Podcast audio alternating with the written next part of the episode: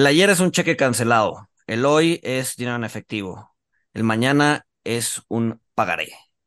Bienvenidos a Monitox. Mi nombre es Luis González, CFA.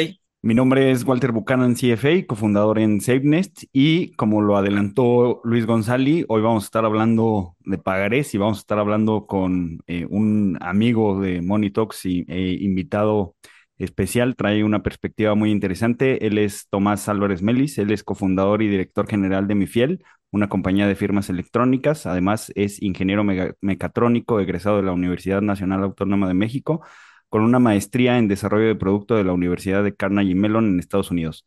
Además de Mifiel, Tomás también es fundador eh, y eh, pues era director de Bolavit, que fue la primera plataforma de cambio de bitcoins en México. Eh, y pues bueno, agregaría que pues todos conocemos a, Tomás eh, pues como un creyente de Bitcoin. Sin más, comenzamos.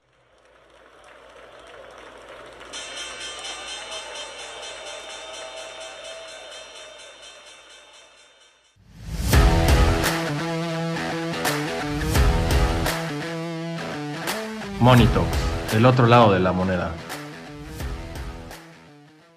bueno, Tomás, pues mil gracias por estar aquí, por acompañarnos de nuevo. Creo que eh, pues traes un tema pues bastante interesante eh, para platicar con, con nosotros eh, y creo que es interesante después de del último episodio que grabamos donde pues nos dabas tu perspectiva de, la tokenización de los NFTs, nos decías que los aspectos que no te encantaban, pero pues bueno, ahora eh, justo está, te encuentras tokenizando pagares. Pero antes de entrar a eso, platícanos un poquito de, mi fiel, porque creo que está ligado con lo que estás haciendo ahorita. Claro que sí, pero primero muchas gracias Walter, muchas gracias Luis por invitarme una vez más al programa.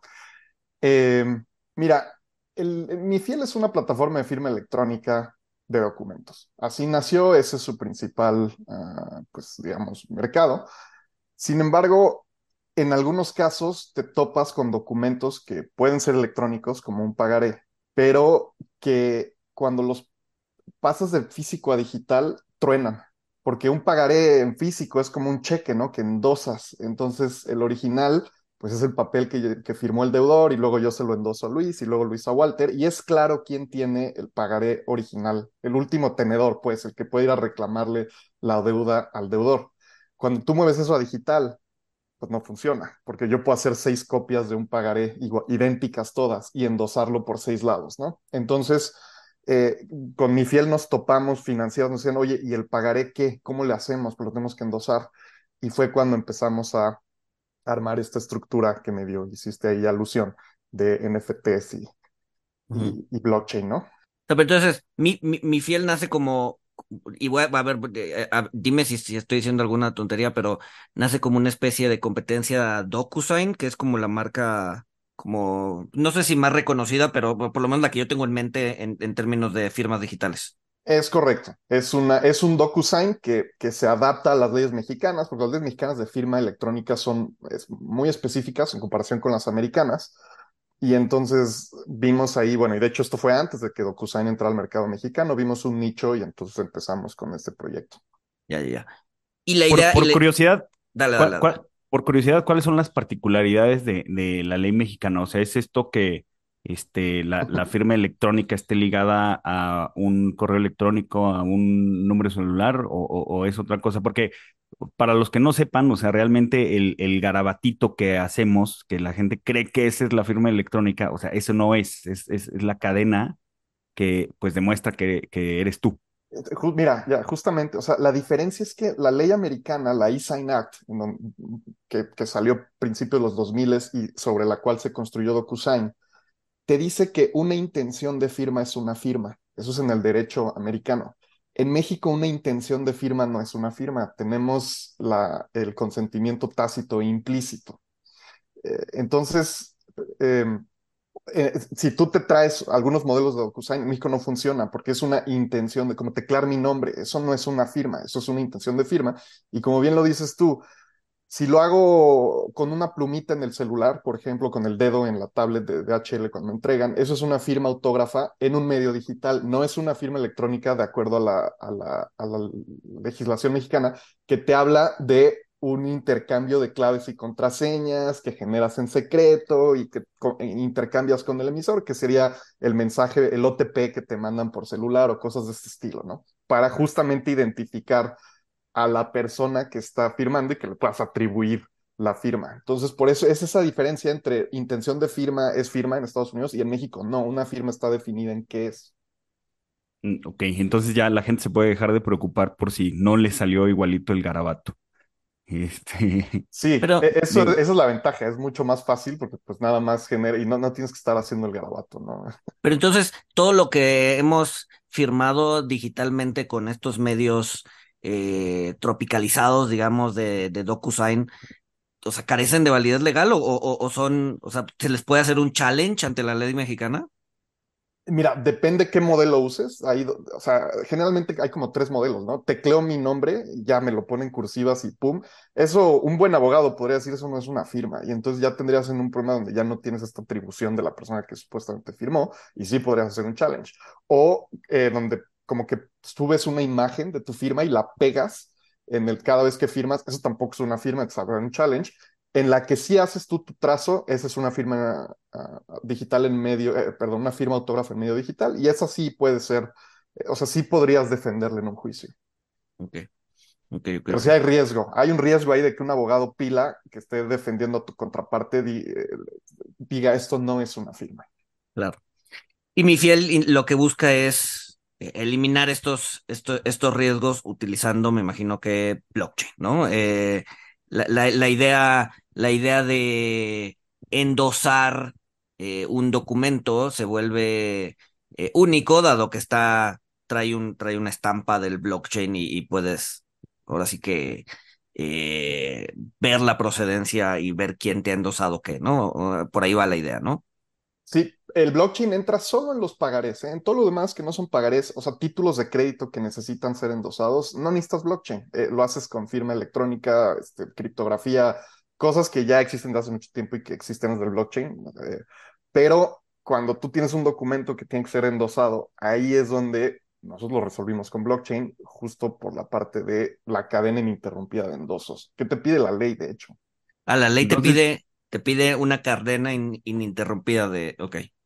Sí, el, artículo 38 de la Ley General de Títulos y Operaciones de Crédito dice que cuando tú presentas un pagaré que tiene endosos, tú debes de poder demostrar la cadena interrumpida de ellos. Si tú presentas uno digital que fue endosado y no usaste alguna tecnología para poder hacer esa, esa, esa integridad de los endosos, entonces podría, podría un juez decir, no, no, estás, no estás cubriendo lo que exige el artículo 38. Entonces, todo esto que armamos fue para poder cumplir con el artículo 38.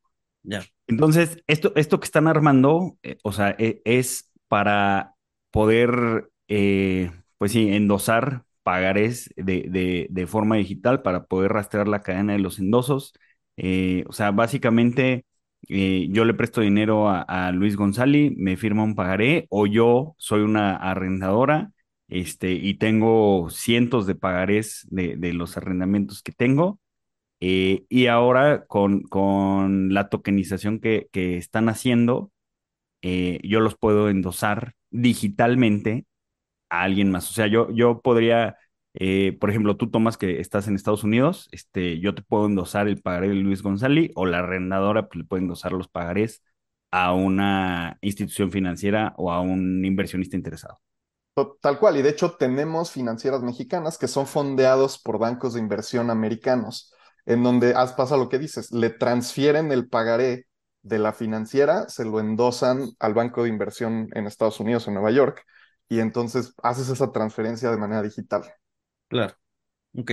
Ahora, eh, yendo, yendo, yendo un poquito más atrás, ¿no? Eh, ¿Qué es? O sea, primero, eh, me imagino que esto es una tokenización, ¿no? Entonces, si nos puede explicar, grosso modo, cómo se hace una tokenización, para entender, o sea, ahorita dijimos, sí, endosas digitalmente el pagaré y se suena muy bonito, pero ¿cuál es la parte técnica que está detrás de todo, de todo este, de todo este, pues sí, desmadre? Pues eh, eh, pensemos los NFTs, que creo que la gente está más familiarizada, algunos, que eran un, es un token en una blockchain que te representa un changuito o un punk o estas cosas que había, ¿no? Que bueno, ahorita están pues valiendo gorro en precio, pero bueno. Entonces tú tienes un token ligado a un chango y transfieres ese token y al transferir el token estás transfiriendo, porque hay muchas cosas legales aquí que están medio lagunosas, se transfiere la propiedad de dicho chango, de ese JPG, ¿no? En mi fiel lo que hacemos es, en vez de que, el que sea un chango ahí, el token está ligado de manera criptográfica ilegal, porque aquí sí transfieres la propiedad del pagaré legalmente, al pagaré electrónico. Entonces, cuando tú endosas el pagaré electrónico, tienes que firmar una leyenda que seguro han visto que es páguese a la orden de Luis en valor en propiedad. Y a eso además le transfieres a Luis el token del pagaré para que Luis reciba el endoso, o sea, la leyenda de endoso que es el páguese a la orden mía, ok, es mío, y además recibes en tu wallet el token del pagaré, lo cual te garantiza que tú lo tienes y que esa cadena interrumpida, estamos construyendo esa cadena interrumpida de endosos, y si yo me quisiera voltear y endosarle el mismo pagaré a Walter, le podría firmar páguese a la orden de Walter, que es por eso es que la firma electrónica no te lo, no te lo soluciona solito, pero Walter no le podría transferir el token porque ya te lo di a ti. Entonces no podríamos como finalizar ese endoso, no sería válido, y entonces pues yo ya, como te lo entregué a ti, yo ya no puedo endosárselo a nadie más, que es la manera en que construimos esta cadena ininterrumpida de endosos. Nos puede ver claramente de quién a quién se movió. Sobresimplificando, sería un documento digital con un NFT. O sea, al final del día, al final del día el NFT es el que hace, pues es el que guarda la cadena de procedencia de, de, de, de, de quién ha tenido el, el, el documento digital, ¿no? Te muestra literal los pasos de aquí para acá, de aquí para acá, y puedes tú ver lo- la cadena de endosos. Que, que creo que tú, o sea, tú mismo lo dices, Tomás, o sea, es como un NFT inverso, ¿no? O sea, porque eh, al, o sea, el, al NFT le pones el, el PDF, este, en, en vez de que eh, el, el NFT te dé la propiedad de un changuito, ¿no? Sí, le llamo, le llamo reverso porque en el, en el NFT tú haces, o sea, en la blockchain haces la referencia a la imagen que representa ese NFT y en nuestro sistema, en el, en el mensaje de datos, o sea, el pagaré, haces referencia al token, o sea, es una relación inversa que la que tienes con un NFT tradicional.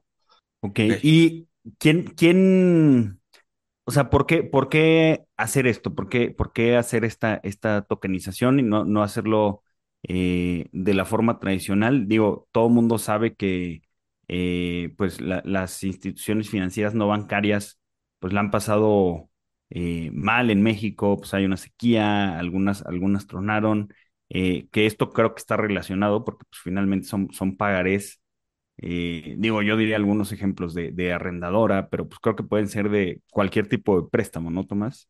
Sí, y de hecho es justo, ¿por qué, por qué no? Sí, suena muy padre todo esto de, de tokenizar pagarés, pero ¿por qué lo harías, no? ¿Qué tien- ¿De qué sirven? Entonces, y das en el clavo. Nosotros este producto, la primera versión la desarrollamos ya hace como unos cuatro años o cinco, pero no estaba teniendo tracción. ¿Y por qué no tenía tracción? Porque en México las financieras no bancarias se fondeaban con créditos quirografarios, ¿no? Que quiere decir, no dejas nada en garantía. Le firma un pagaré a los, a los, eh, a los este, inversionistas te debo 50 millones de pesos, ten, ahí está el pagaré. Nada más que si la financiera truena y los, los inversionistas tienen que hacer efectivo ese pagaré, no hay nada que cobrar, porque la financiera tronó y se quedan pues bailando, ¿no? Empezó con Alfa Credit, fue la primera que reventó y luego eso disparó otras, que reventaran otras grandes, ¿no? Entonces, ¿qué es el impacto de esto?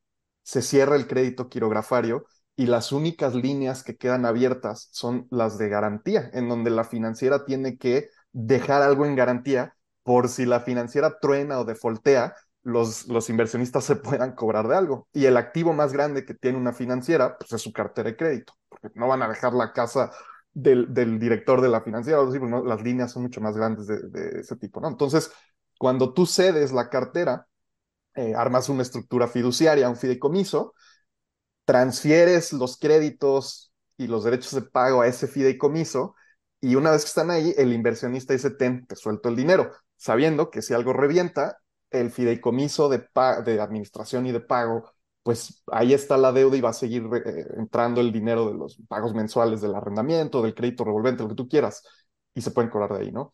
Nada más que cuando haces eso, en papel es difícil, porque tienes que estar, estas, estas estructuras operativas, pues primero tienes que ser la cartera, involucra cederle al fideicomiso cada pagaré. Si son cinco mil créditos, fírmate cinco mil endosos, ¿no? O sea, nos pasó a una financiera que es que no queremos hacer eso. Y después eh, hay, hay covenants, ¿no? De, ¿sabes qué? Si el aforo baja de 70%, me cambias un crédito que esté en default por uno que esté bien o sea, que este, pagos corriente, y entonces pues tiene que haber una reversión del papel a mí, yo le mando otro, y todo eso en papel es engorroso y es difícil, porque pues son papeles que hay que mover y dar instrucción y tienen que viajar, y lo hace difícil de operar, lo hace muy difícil cumplir con los covenants de si pasa esto, hacemos esto, si pasa esto, hacemos esto, de una estructura fiduciaria de este tipo. Cuando lo haces digital se vuelve trivial, tu puedes conectar tu core financiero y automáticamente decide, este pagaré lo vamos a mandar a esta línea, este esta línea, dispara el endoso digital, el fiduciario recibe el endoso en tiempo real y todos pueden estar viendo qué está pasando, ¿no? Entonces le da mucha transparencia a estas operaciones, que justo es el punto, transparencia de lo que está pasando. Entonces, eh, o sea, recapitulando un poquito, porque creo que es importante, o sea, en el, caso de las financieras no bancarias, este, o sea, tenían crédito, este, que era quirografario, este, yo soy la financiera no bancaria, este, Walter, oye, banco, préstame, este, con mi bella cara y mi firma, ya me diste ese crédito, y a lo mejor tenía otras líneas que esas necesitaban el colateral de los préstamos que hice para coches. Este, entonces, bueno, X trueno, lo que firmé nada más, pues eso dije, no, pues debo, no niego, pago, no tengo pero lo que estaba en, en un fideicomiso, pues eso no se pudo tocar. De hecho, eso no entró en default, eso se sigue pagando. Eh, y aquí lo que haces es que esta, esta estructura fiduciaria, burocrática, cara y engorrosa, eh, con esto ya no, pues no la necesitas, es lo que entiendo, porque haces el endoso digital, o bueno, es más fácil, más barato, más ágil, eh, y lo puedes hacer, me imagino que hasta una menor escala. Sí, te estás yendo un paso más adelante. Ahorita sí necesitas la estructura fiduciaria porque el bankruptcy remoteness, que es lo que estás buscando, justo lo que mencionaste, ¿no? No debo, o sea, sí debo, pero no tengo. Cómo se soluciona eso es que lo que está en la estructura fiduciaria es bankruptcy remote. Entonces, cuando entran los liquidadores a la financiera no bancaria a ver qué encuentran, todo lo que está en esos fideicomisos está fuera de los libros de la financiera y por ende está fuera de estos procesos de liquidación y los, que, los tenedores que están en, esas, en esos fideicomisos, pues felices porque lo que pase con la financiera les es irrelevante. Ahora, todavía necesitas al fiduciario ahí. Y digo, ya nos adelantamos muchísimo, pero cuando lo armas digital, hay manera de armar como semi-smart contracts para justo manejar esto como de la garantía de si pasa esto, ejecútalo y si no, no lo ejecutes, ¿no? Entonces, sí lo podrías hacer, eliminar el fideicomiso. Ahorita no se está haciendo, o sea, de lo que estamos viendo nosotros, pero en teoría, una financiera no bancaria que ya no existe, bueno, que está en proceso de quiebra, nos contrató justo para que armáramos estos fideicomisos digitales sin fiduciarios automatizados, nada más que quebraron antes de que pudiéramos terminar el proyecto. Sí, que, o sea, que, que, que, ¿qué es lo que, qué es lo que pasó con todas estas quiebras, ¿no? Como decía, todo, todo el papel quirografario de Crédito Real, Unifin, se fue al diablo, pero todo el, todo todos los papeles que estaban colateralizados, o sea, sí tuvieron incluso una baja calificación de triple A, doble pero siguen pagando y, y siguen pagando bien, ¿no? Eh, lo que viene a resolver, eh, según entiendo, es un tema de, eh, o sea, lo que viene a resolver esta digitalización es un tema más bien de facilidad eh, transparencia, eh, bajos costos, etcétera, etcétera, ¿no? Sí, operativa, es que literal, si te lo hacen en papel, no hay manera de que el fiduciario pueda corroborar rápido que sí, hay casos de financieras que se supone estaban endosando la cartera a los fideicomisos, truena y cuando entran no habían endosado nada, porque no, no, pues no, no se había, no es fácil, o sea, en papeles, pues ve a la bodega y ve si los papeles ya tienen los endosos a nuestro nombre y, que nos los hayan entregado y todo esto. en papel es difícil operar esto, es difícil por la naturaleza del papel. En digital no, es muy fácil y en tiempo real y todo el mundo puede ver lo que está pasando. Evitas fraudes incluso. Es justamente, es para evitar fraudes. Estas líneas son para evitar fraudes.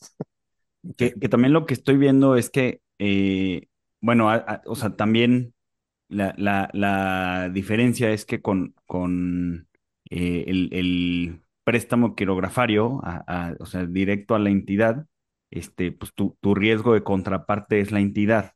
Este, en, en este caso, pues tu riesgo de contraparte, pues es cada, cada una de las contrapartes de los pagares. Entonces estás eh, diversificado, por así decirlo. Pero hablando de las garantías, Tomás, eh, en, los pagarés que, que, ustedes están digitalizando, que ustedes están eh, pues poniendo en, en blockchain, estos tienen, tienen algún tipo de garantía, este, como por ejemplo en los arrendamientos de coches, que pues la garantía es el coche, que bueno, por ahí me dijeron que está medio complicado ejercerlas, o también tienen créditos que son, vamos a decir, personales, este, y pues igual la, la, o sea, son de firma, son de palabra, ya no con la entidad, sino con el usuario final, este, que pues pueden ser cientos o miles de usuarios, ¿no? Que, es un poquito diferente porque está pulverizado, entre comillas, tu riesgo.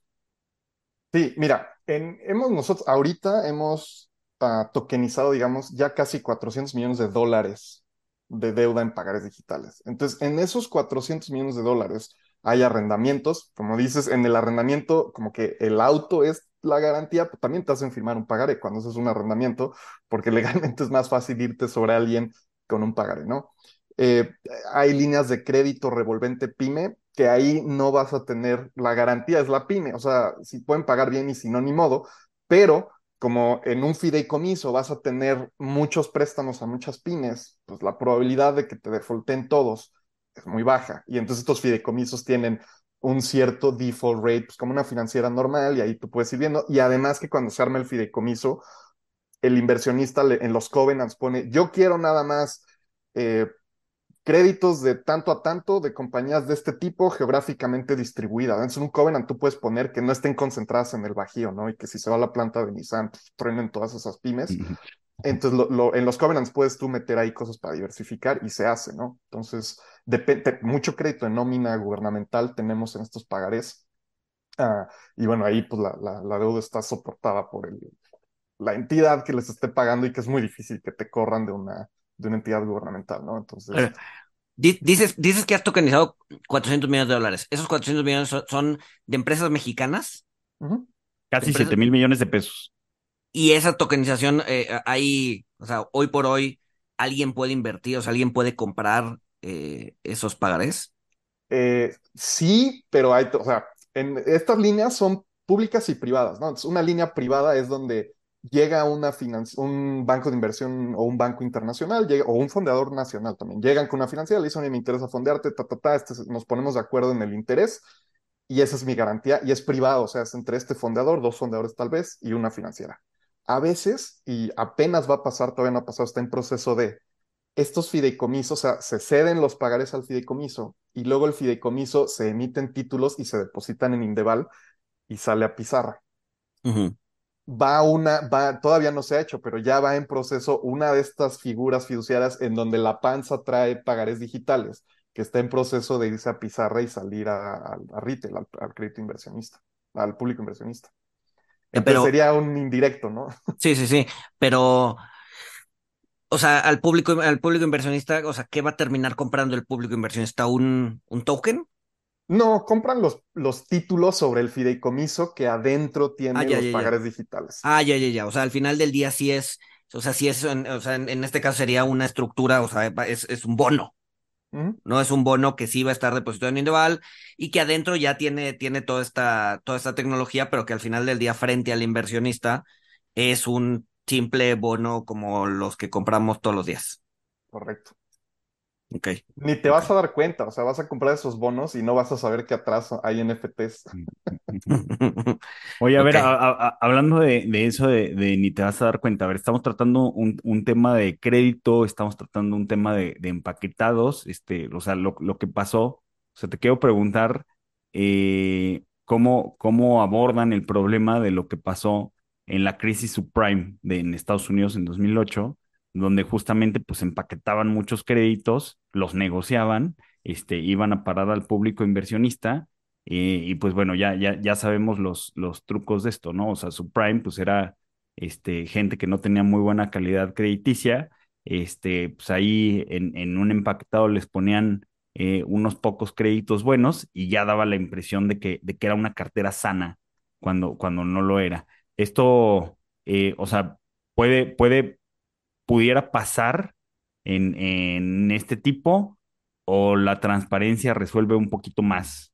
Mira, lo que pasa es que en Subprime había, se supone que estaban analizando qué había dentro de esas estructuras, pero eran tan complejas que no habían forma de saber qué estabas comprando, ¿no? Entonces te empacaban basura con cosas buenas y, digo, aquí fallaron todos, calificadoras fallaron, eh, todos los mecanismos de control fallaron. Aquí es igual, o sea, cuando uno de estos se va a, o sea, sale a pizarra, pues pasa por un proceso en donde se analiza qué hay adentro, qué estoy comprando, qué estoy vendiendo. Por eso tienes representante común, ¿no? Que entra en el proceso. Pero digo, si, si, si, eh, si mienten y arman ahí un Frankenstein, pues entonces podría pasar lo mismo. Nada más que bueno, en, en, Estados Unidos es mucho más sofisticado para hacer estas mezclas y cosas raras. En México, al menos las que yo he visto, es bastante claro que estás comprando, ¿no? O sea, no hacen estos este, derivados de, de, derivados y cosas así. Entonces, el riesgo está y ahí sí tienes que pues, leer el, el, el, pros, el prospectus y, y, y, y la, la, la, calificación que pone la calificadora como cualquier otro activo, ¿no? Que, sí, o sea, no, no, no, no te soluciona, no te soluciona la calidad del colateral, te soluciona temas administrativos, temas de, de, de, de, ¿cómo se llama? De... Pues de que sí eh, tengas un look-through del colateral exacto, y, o sea, y las cadenas. Temas de transparencia. Ahora, ahora ojo que al, a cuando esto sale a bolsa, la diferencia con papel es que es más fácil verificar la cartera, o sea, si llega una calificadora y necesita analizar esto, va a ser mucho más fácil que hagan el análisis sobre esta cartera digital que sobre una física, porque física es ver un pagaré y ver, a ver, la, porque ha pasado, donde se pone la financiera a firmar pagarés, al, pone, a ver tú, este, ponte a firmar unos pagarés para meterlo y no hay, no hay deuda atrás de esto. Entonces, cuando es digital el pagaré, es mucho más fácil auditar esa cartera, revisa, como es firma electrónica, validas que sí sea una firma de un deudor, pum, pum, y entonces tú puedes ofrecerle o al representante común o a quien tenga que revisar esto, que no estás metiendo ahí pagarés sacados de la bolsa, o sea, que sí son reales y, y que se pueden auditar, ¿no? Entonces, te permite más auditabilidad, definitivamente, y automatizada y lo que tú quieras, que con papel nos puede. Claro. Ahora, Oye, y... Dale, dale. Este, o sea, a ver, llega eh, alguien, eh, tú, tú, lo mencionaste, alguien de Estados Unidos que, que quiere fondear eh, mi financiera no bancaria este, ya yo genero el crédito, se los paso, o sea, yo, yo que gane como, como financiera no bancaria, gané la comisión de apertura, porque pues ya no tengo la cartera, o sea, ya no tengo el yield que me va a generar porque pues se, se, se lo pasé a, este, a quien fondeó eso, este, generé un spread, ¿cuál es el interés para, para hacerlo para las financieras no bancarias? Depende. Por ejemplo, en, crédito, en crédito nómina, lo común es que como que una financiera coloca y inmediatamente se lo pasa a una financiera más grande. Ese era el modelo de crédito real, ¿no? Por eso tenían muchas financieras que ellos compraban, la mayoría, y entonces todas estas estaban colocando y les cedían a crédito real la cartera y crédito real los fondeaba. Entonces, eso es más como un crédito, como una comisión de apertura, ¿no? Pero otras financieras consiguen una línea 14% y ellos saben que pueden colocar a 22 y ganan el spread entre la tasa. Entonces, depende de cada estructura y depende de cada modelo, pero son las dos. Ok. Ahora, eh, digo, eh, eh, escuchamos, ah, para, para preparar este, este podcast, escuchamos otra entrevista que tuviste en, en, en otro lugar y hablaban un poco del, del Liquidity Network, ¿no? Como, como parte esencial de, de todo este proceso. Entonces, no sé si nos puedes explicar qué es, qué es y, y, y, y ahora sí, en qué parte de la, de la cadena eh, entra este, este, este network. Sí, es, es el Liquid Network, que es una, Liquid.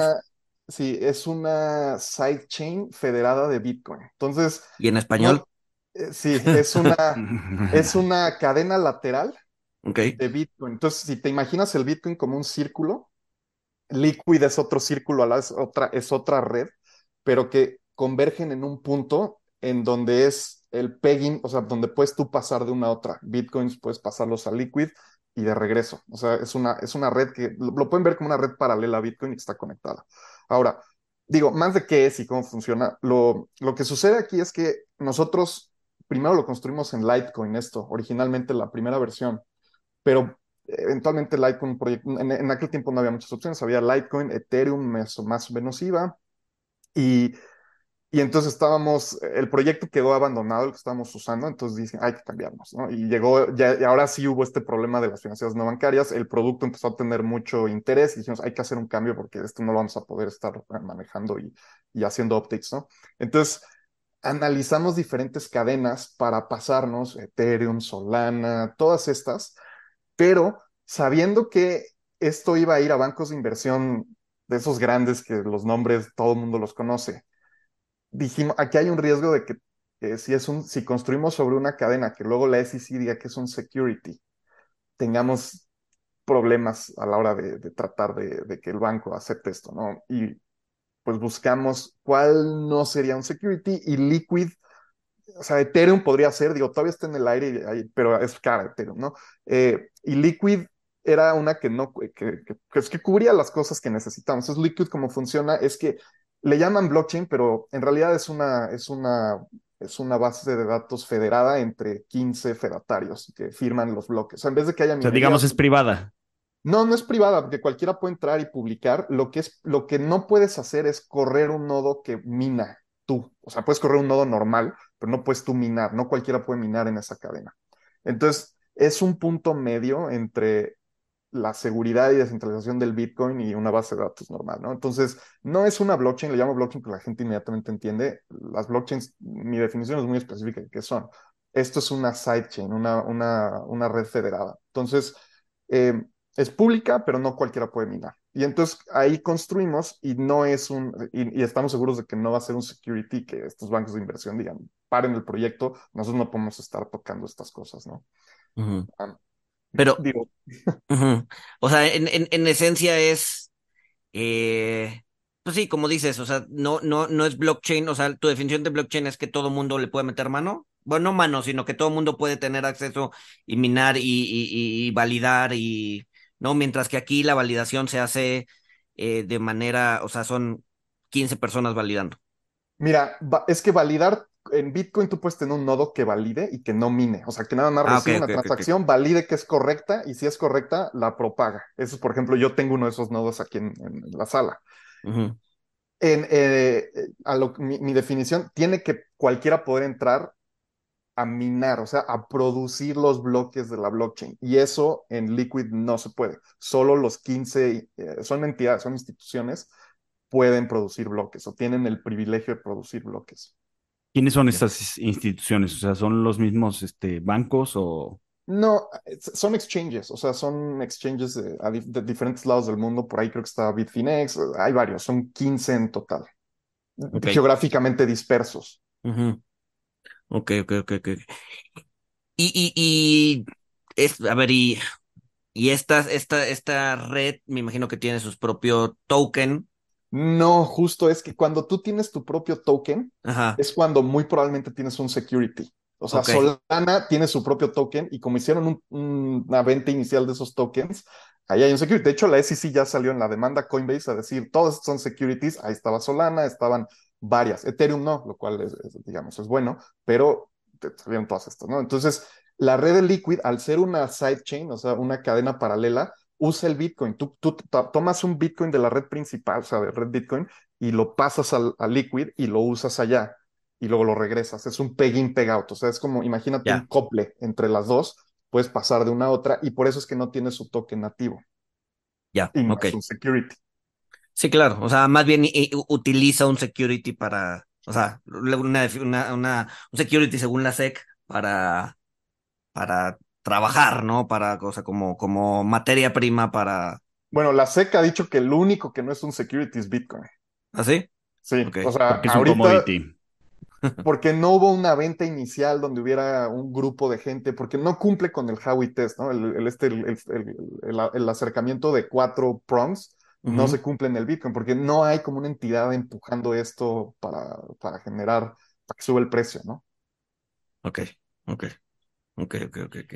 Entonces, bueno, eh, eh, eh, tu, tu, tu, plataforma está basada en, en, en, este, en este Liquid, Liquid Network, ¿no? Entonces, em, ahora, este, ¿qué pasa a ver, al, me imagino que, que al no ser tan grande como, como un network de, del Bitcoin puede tener problemas de algún tipo, o sea, ¿qué pasa si uno de los exchanges se cae? Hay, o sea, ¿hay formas de sustituir la gente que está manejando todo esto? Sí, mira, tienes, son, es una federación de 15 y para, para uh, producir un blog se necesitan 11, 11 firmas de, de los 15. Entonces se pueden ir unos offline y sigue funcionando. Eh, la razón, otra razón de por qué escogimos Liquid es porque Liquid está basada en un proyecto que se llama Elements, que es open source. Y si algo pasara con Liquid, podríamos echar a andar la red Elements, que un nodo sea un fondeador, otro nodo otro fondeador, y nosotros armar nuestra propia, y un nodo es mi fiel, o sea, de los que pueden validar, perdón, eh, generar bloques. Y entonces nos podríamos migrar. De hecho, cuando nos pasamos de Litecoin a Liquid, hicimos un proceso de migración entre las chains y sería lo mismo, ahora le llamaríamos, no sé, la, la, la cadena de títulos de México, ¿no? Algo así. Ujú. Ya. Entonces, eh, hay un riesgo de que pase, pero se puede mitigar y tenemos estrategias. Mira, cuando los bancos de inversión que están comprando esto hicieron su due diligence, eso salió y entonces tuvimos que hablar con sus equipos técnicos y legales de cómo podríamos mitigar esto, porque pues, un banco de inversión estadounidense piensa en cosas de riesgo que mucha gente no piensa. Ahora, me imagino, a ver, regresando, regresando al tema de pagarés, me imagino que todo lo que sea endosable podría funcionar bajo este esquema. Por ejemplo, estoy pensando en, eh, tengo una casa, ¿no? La tengo en una, con una hipoteca, pero la quiero vender. Entonces, a ver, yo, yo sé que no se puede endosar una hipoteca, pero en un futuro se podría. Yo creo que no, y ahí te va por qué, porque hay una diferencia entre activos registrados y activos no registrados. Una casa se registra en un repositorio central que es pues, el, el ayuntamiento, ¿no? Esto es a El registro nivel, de la propiedad, ¿no? el registro de la de la propiedad y es, propiedad. y es a nivel municipal, ¿no? Entonces tienes que ir a registrarlo ahí. Entonces yo podríamos hacer un token, tú y yo te lo paso. Si no vamos a registrar ahí, no sirve de nada. Y entonces, y si vamos a registrar ahí, ¿para qué hacemos el token? Donde nosotros, o sea, es difícil, o sea, hemos hecho este análisis incluso a nivel internacional. ¿Dónde jala esto? Donde tengas un activo que sea de libre circulación y que no sea registrable, o sea, una acción de FEMSA o lo que tú quieras, no serviría porque eso tiene que ir un registro, tiene que estar en el Indeval por ley y una vez que está ahí, pues ya se, se, se, se- se transfiere dentro de ese sistema. Entonces, eh, instrumentos negociables, ¿no? Que es el nombre en inglés, negotiable instruments, que no se registren. Y los pagarés en México no se registran. No hay un lugar donde tú vayas y registres tus pagarés y tengas que avisar, hey, el pagaré tal, Walter es el dueño, ya no es Luis. No existe eso. Y entonces, por eso era un caos. O sea, porque pues, si lo haces digital, le pu- puedo hacer siete copias y como no la tengo que registrar, no va a haber manera de saber la cadena ininterrumpida de endosos. Facturas de Entonces, coches. es- Facturas de coches, sí. Sí, de hecho, fac- facturas de coche, aunque no son títulos de crédito, o sea, una Ajá. factura no es un título Claro, de claro, crédito, claro, claro. pero por Pero- usanza se hace y sí lo estamos haciendo en una compañía. Este esquema donde pido un crédito y la, la agencia le endosa la factura al, al- a la financiera y ya cuando pago mi coche me dan mi factura, ¿no? O sea, eh, sí lo, lo estamos haciendo con una, con una financiera. Con la factura digital, obviamente. Sí, tomas la factura, la haces única y la endosas. Mm, ok, ok, interesante. Oye, entonces esto, o sea, esto que hicieron, este, que, que pues ya, ya lo platicamos un poquito, pero esto que hicieron de este, hacer un trust que compró una casa, este, y que luego hicieron un token que era propietario del trust, o sea, como dices, pues no tiene tanto sentido porque pues al final es un activo que está en el registro público de la propiedad. Bueno, a nivel, o sea, cuando tú metes la casa en el trust, sí. Eh, O sea, eh, tienes que hacer esa transferencia de la propiedad al, fideicomiso. El problema es, cuando transfieres dentro del fideicomiso, tú tienes que registrar por temas de prevención del lavado de dinero quién es el beneficiario. Y entonces el fideicomiso ahora funciona como tu repositorio en donde marcas. Ahora el dueño ya no es Luis, ahora es Walter. Y entonces como que ya el token también eh, en muchos, en muchos casos pierde el sentido porque tú, o sea, el, el repositorio de pagarés de esto es la Liquid Network, es un repositorio, todo el mundo puede ir a revisar. En esta estructura donde metes una casa, un fideicomiso, emites tokens, el, el repositorio donde tú puedes consultar la propiedad no es en la blockchain, es en el fideicomiso. Entonces, si tu, si, tu, si tu source of truth es el fideicomiso, la blockchain como ya no tiene mucho sentido. Eh, Sobresimplificando, el Liquid Network es el, el registro público. El registro público eh, de la propiedad de cosas que no están registradas físicamente. Donde no existe un registro ya, o sea, ya sea un fideicomiso, ya sea un, un registro público de un, de un ayuntamiento, o la, e, el Indeval, lo que tú quieras. Claro. Oye, y futureando, o sea, ¿crees que esto empiece a interesar a, pues sí, a las, a las autoridades, eh, o sea, incluso a nivel local, que, y que en algún momento digan, oye, pues sabes qué, pues es, es, más, o sea, en vez del registro público, pues es más eficiente tener eh, esto, esto en digital y tenemos la trazabilidad, este, vamos a migrar ahí, ¿O tú crees que por burocracia, tamaño y mentalidad, pues eso sea prácticamente imposible? Mira, es que yo no lo sé, porque el registro público tiene otras razones de ser más que ser un registro. Porque imagínate, o sea, en este, en este esquema, los pagarés, si, si alguien lo firma, pon tú que lo engañan para que lo firme y transfiere el token, lástima, Margarito, el pagaré es mío. Imagínate que pudieras hacer eso con una casa. Sería el, mm. nivel de fraude que habría, sería una fiesta de fraude el registro público tiene maneras de revertir, de, arbitrar, o sea, si llegan dos conflictivos, o sea, cosas de ese estilo. Entonces, el registro no nada más es un lugar en una base de datos en donde llevo todo, cumple otras funcionalidades. Entonces, no creo que, o sea, bueno, a lo, que yo sé, las autoridades no están viendo eso. Ese es el registro, pues así lo vamos a dejar y así va a jalar, ¿no? Pero sí hay una, hay una iniciativa de ley en el que pasó al Senado y ahorita pues, está esperando a que se vaya a diputados, ya lleva con varios meses esperando, de modificar la Ley General de Títulos y Operaciones de Crédito para hacer muy claro que el pagaré puede ser electrónico, dejarlo así, porque ahorita no es claro, tiene que ser la supletoriedad del Código de Comercio y entonces necesitas pues agarrar teoría jurídica y decir, ok, por supletoriedad tal, quiere que quede ya marcado en la ley que sí puede ser un título de crédito digital. Entonces, eh, eso sí lo están haciendo, convertir registros públicos a blockchain, no lo están haciendo y qué bueno, ¿eh? yo no creo que eso deba ser, yo no creo que eso sea un caso de uso de blockchain, hacer registros públicos de, de casas no me parece que sea blockchain la solución. No, pues no, este, digo, hay, o sea, hay, hay, cosas que este, tienen, tienen fines que no vemos, ¿no? Este, digo, voy a decir a lo mejor una estupidez, pero pues para que, para que en una fiesta, en una peda, este, pues no te quedes sin casa porque porque pasaste tu, pasaste tu blockchain, ¿no? O sea, nadie te lo va a decir así, pero este, y, a veces hay razones, por ejemplo, las acciones que sean registradas tienen un tema de prevención de lavado de dinero para eliminar estas acciones al portador que existían. Hasta hace poco todavía había en Panamá, que era un papel y las guardabas. De hecho, en una serie de televisión hay Ozark, creo, hacen alusión a esto, ¿no? Donde era un papel y el dueño de ese papel, el dueño de la empresa, y no tenía que tener el nombre, nada más que eso se presta a temas de evasión fiscal y de lavado de dinero enorme. Entonces, hay razones, ya sean operativas, de prevención de fraude o de PLD, prevención de lavado de dinero. Claro. Claro. ¿Qué más, Guado? ¿Qué, qué, nos estamos preguntando, Tomás? Este, ¿qué más nos, nos puedes comentar de esto para, para empezar a cerrar? Yo creo la parte, o sea, el futuro de esto, ¿no? Ya que tienes estos pagarés digitalizados, 400 millones de dólares ahorita, y bueno, va creciendo rápido.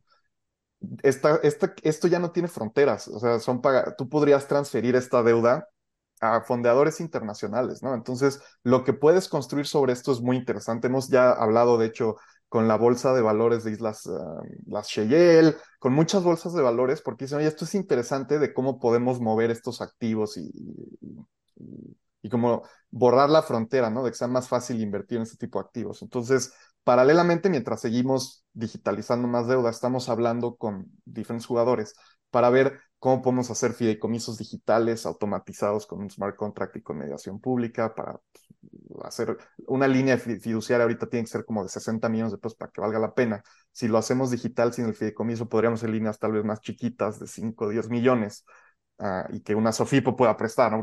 por temas de concentración no pueden prestarle mucho al mismo, ah, a la misma financiera, pero por su, el dinero que pueden prestar no es suficiente para armar varias estructuras. Entonces, esto te abre muchas posibilidades para generar liquidez en el mercado, al menos de, finanzas, de, financiamiento a pymes en México, que no se podía antes. Un tema de liquidez, o sea, traes liquidez a un activo que antes no era tan líquido. Cuando traes liquidez, bajas tasas, disminuir riesgos. Bueno, ustedes saben, son financieros, entonces la liquidez es, king, ¿no? Liquidity is king, ¿no? Sirve un activo Sí, que no es líquido. Sí, traes, traes desarrollo para, para el activo y en consecuencia para el mercado. Oye, una pregunta este, que se, se me pasó, eh, o sea, muy a nivel operativo, este, digitalizas el pagaré eh, y, y, pues lo tiene el fideicomiso, este, pues ya el del, del- los, los este, deudores pues depositan y esa lana le cae al fideicomiso. ¿Qué pasa cuando el fideicomiso este, pues, cambia esa, esa cartera de pagaré, se las cambia, se las pasa a alguien más? ¿Cómo, cómo es el pago del deudor? O Ah, sea, el, eh, se- cuando, cuando se transfiere, como muchos de son por domiciliación, el proceso de domiciliación como se transfiere al nuevo acreedor. Entonces, en vez de que te esté sacando la lana, el fideicomiso no se queda Actinver, ahora te saca la lana el fideicomiso tal de Sei Banco, ¿no? Entonces, eh, eso Ah, es ok, como se, como en automático. Sí, y, pero ya hay cosas interesantes. Hay compañías que están viendo cómo hacer centros de costos, justo sobre esto, de cómo hacemos esto más digitalmente más fácil. Eh, ahí hemos, estamos colaborando con otras compañías para hacerlo. Y bueno, una cosa que no hablamos que es, lo que pasa es que una de estas estructuras, lo más difícil de esto, entra una cantidad de jugadores que no tienes idea. O sea, está la financiera, administrador primario, administrador secundario. O sea, por ejemplo, un administrador primario es C por C, no cuentas por cobrar, o sería un Link o un Gilco Terracota. Y luego tienes a los fiduciarios. Tuvimos que convencer a los principales fiduciarios de México a que aceptaran estructuras fiduciarias pagarés digitales. Y luego está, cuando es bolsa, están re- representantes comunes, ¿no? Que el más común es Monex. También hay que- entonces tienes que alinear, una- y los fondeadores, tienes que alinear una cantidad de jugadores que todos digan check para que esto Sí, funcione. claro. Entonces, Sí, hay claro, muchos, hay sí. muchos involucrados. Sí, claro, no, en, en una estructura de este tipo colateralizada, sí tienes que tener el administrador maestro, tienes que tener, o sea, tienes que, o sea, las buenas prácticas de mercado te dicen que tienes que tener, eh, digamos que departam, o sea, o sea, distintos departamentos que vean distintas cosas no relacionadas para pues, poder darle certeza al inversionista, ¿no? Y Entonces el sí, funcionamiento adecuado. exacto. Y, y si en el core de todo, de toda la estructura va, va a estar esta nueva tecnología, pues sí lo tienen que, sí tienes que convencer a todo el mundo de adoptarla, ¿no? Y de cómo usarla, porque ahora es, oye, tú en tiempo real puedes ver los pagarés entrando a la cuenta y los puedes auditar, o creo que no podías hacer antes. Entonces, eh, por eso fue relativamente fácil alinear a todos estos jugadores, porque todos vieron, es que esto está muy bien, nos deja ver a todos en dónde está este fideicomiso en todo momento. Sí, claro. Sí, no tienes que esperar al corte trimestral o al corte semestral o lo que sea, ¿no? Y esperar a que suban su información a la bolsa y entonces, sí, claro, lo puedes hacer de una manera automática. Y me imagino que, o sea, lo que dices, cuando, o sea, conforme vayan metiendo smart contracts y demás, pues todavía va a ser más automatizado. Y más eficiente, correcto. Pues Sí, muy, muy, muy interesante. Muy bien, pues, pues hacia allá van las, las colateralizaciones de este tipo de, de, de, de instrumentos, ¿no? Este, pues no sé, Walter, no sé si tengas algo más. Yo la verdad es que me quedo bastante, bastante intrigado de qué es lo que sigue. Este, Pues y digo, y sabemos que preguntaría, Luis, además, ¿cómo, cómo, cómo, cómo ve el señor González este, no, este además sabemos uso que, de la blockchain? sabemos que, que Tomás es un, es un crítico eh, bastante, eh, pues bastante vocal acerca de blockchain, ¿no? Este, y el hecho, digo, y en otros programas nos ha dicho, ¿no? Que la gente usaba, usa, usaba blockchain para todo, ¿no? El hecho de encontrar un- una, pues un, un- una aplicación que, que realmente eh, apalanque la- las características de blockchain, creo que, creo que está bastante interesante, ¿no? Y, y además eh, está bastante cercano a casa, ¿no? Por lo menos a lo que yo hago, este, porque pues yo sí, yo, o sea, yo sí invierto en ese tipo de, de, instrumentos, ¿no? En donde pues, sí te tienes que esperar cada tres meses a que salga el, el, el- pues, sí, la cartera auditada y aventarte un clavado, ir con el administrador maestro, a ver cómo van los, ¿no? Y si te encuentras de repente con algún fraude al interior del, del fideicomiso, etcétera, etcétera. Esto te soluciona bastante, bastantes, eh, bueno, te, te hace la chama muchísimo más fácil, ¿no? Ya te convencimos. Te dije que iba a traer algo eventualmente que te iba a gustar. No, esto me encanta, cabrón. Ahí lo tienen, ahí lo tienen. El señor González feliz con, con estas innovaciones en blockchain. Esto, esto me fascina. Y, y mira, de, de hecho, nada más como una regla así rápida, cuando lees el white paper te dice que están buscando, o sea, el, el white paper dice una solución para el problema del doble gasto en una red peer-to-peer.